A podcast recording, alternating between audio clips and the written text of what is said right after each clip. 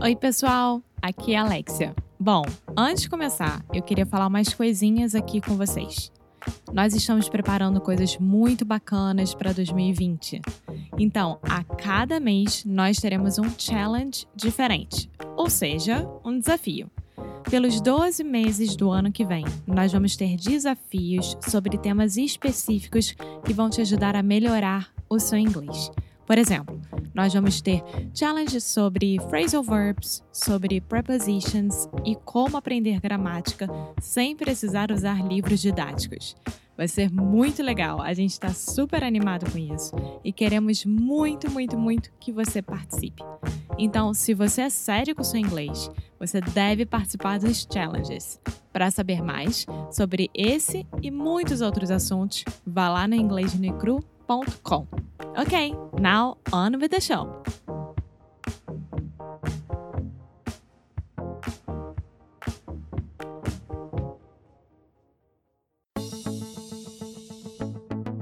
Oi, pessoal, tô aqui para dar aquele recadinho diário e avisar que ainda dá tempo de aproveitar os 50% de desconto nos planos anuais do Cambly e do Cambly Kids.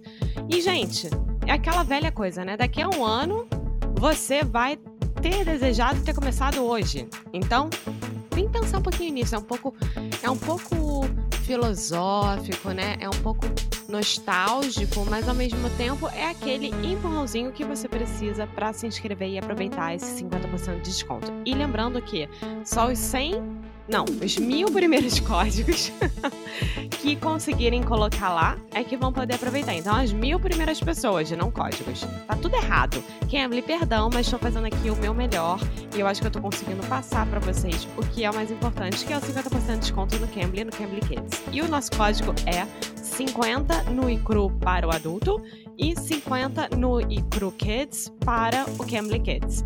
Lembrando que o 50 é em numeral e Cambly se escreve C-A-M-B-L-Y. Então é isso, galera. Vambora, vamos aprender inglês, vamos, vamos se esforçar, vamos dar, vamos dar aquela chance para falar, não é mesmo? Então vá lá e aproveita cambly.com, aplicativo do Cambly. Now, on with the show.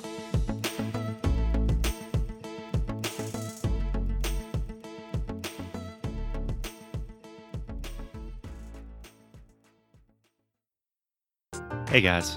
So, in the last episode, we talked about passive studying. So, to be really frank, frankly, passive studying is more or less studying without learning. So, just a quick revision the goal is to learn and use English. The goal is not to study. So, the goal is not to learn English, entre aspas. No one really cares about the present perfect or phrasal verbs. What we care about is changing our lives through connections, relationships, new experiences, and authentic personal connections with other human beings. But a lot of us fall in this trap of studying passively, like watching TV with subtitles or playing with apps on our phones.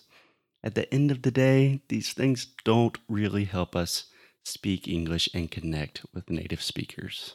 So, here are just a couple of examples of active studying that really help you move closer to your goal of speaking English and really becoming a fluent English speaker.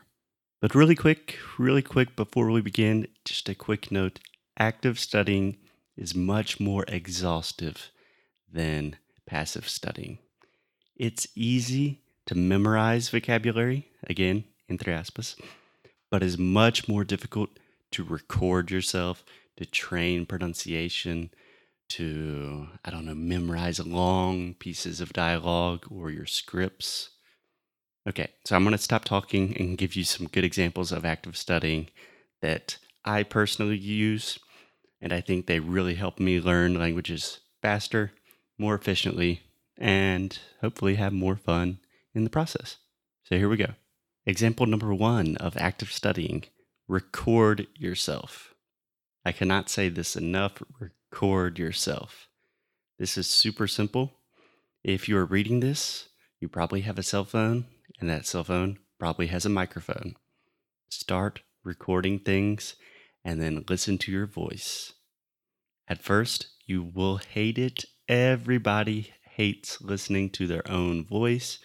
I do it every day and I still hate it, but honestly, it is the best training that exists. So just turn your cell phone on, turn the recording on, and start talking to yourself about any subject, any issue, whatever you want. Read an article. I promise when you listen to your recording, you will think two things. First, you'll think, oh my God, is this me? Que merde. And then you will think, second, okay, I know this is wrong, and now we can work on it. Now we can think about how do we correct this. And then you record yourself again, and then tomorrow you do it again, and you continually, consistently get better and better. That is the key to active studying, is that you can measure your progress. Okay, second example of active studying is memorize something of value. So most students just memorize words, just like random groups of words. For example, today I'm going to learn how to say all of the fruits in English or all of the colors. But that is not how our psychology, that is not how our brains and our minds work. We don't automatically associate fruits with other fruits. We associate things in very strange and complex psychological ways. That's why I always recommend memorizing your scripts, uh, seu roteiro. If you don't know what a script is and how to make it, I write about this a lot. You can go to inglesnuecru.com uh, blog barra saco if you want to learn more about your scripts. But really, the idea here is to memorize something that takes a lot of time and takes a lot of mental and physical energy and effort. So, for example, I love to memorize songs in Portuguese and Spanish. It's really hard, but at the end, it is very gratifying. And if you are not into music, if music is not your thing, then I recommend memorizing uh, dialogues from movies or series, or even poems. And if you need some good examples of great poetry, you can check out episode 20 of English no Cru where I read and talk about one of my favorite poems of all time. Anyways, guys, there are a lot of ways to study actively, which I am sure we will talk about more in future episodes because I talk about it all the time. But the important thing is when you really study actively, two things should happen. First, when you are finished studying, you should be able to measure what you learned. You should be able to do something that you could not do before in English. Okay? And secondly, you should be tired. You should be exhausted. Active studying, and it's mentally and physically very tiring. Cansativo. It's not Duolingo. Okay, so now I'm tired. I will see you guys tomorrow. Bye bye. Thank you, thank you, thank you. Thank you so much for listening to another episode of English Nui Cru Rádio. If you like what we do, please check us out at inglesnuecru.com, inglesnuecru.com. There you can find everything you need all of the episodes, transcripts, blog posts, articles, resources, and new courses that we are releasing this month. Thank you for your support. Most importantly, keep up the good fight and lose well. Até já já. Ciao.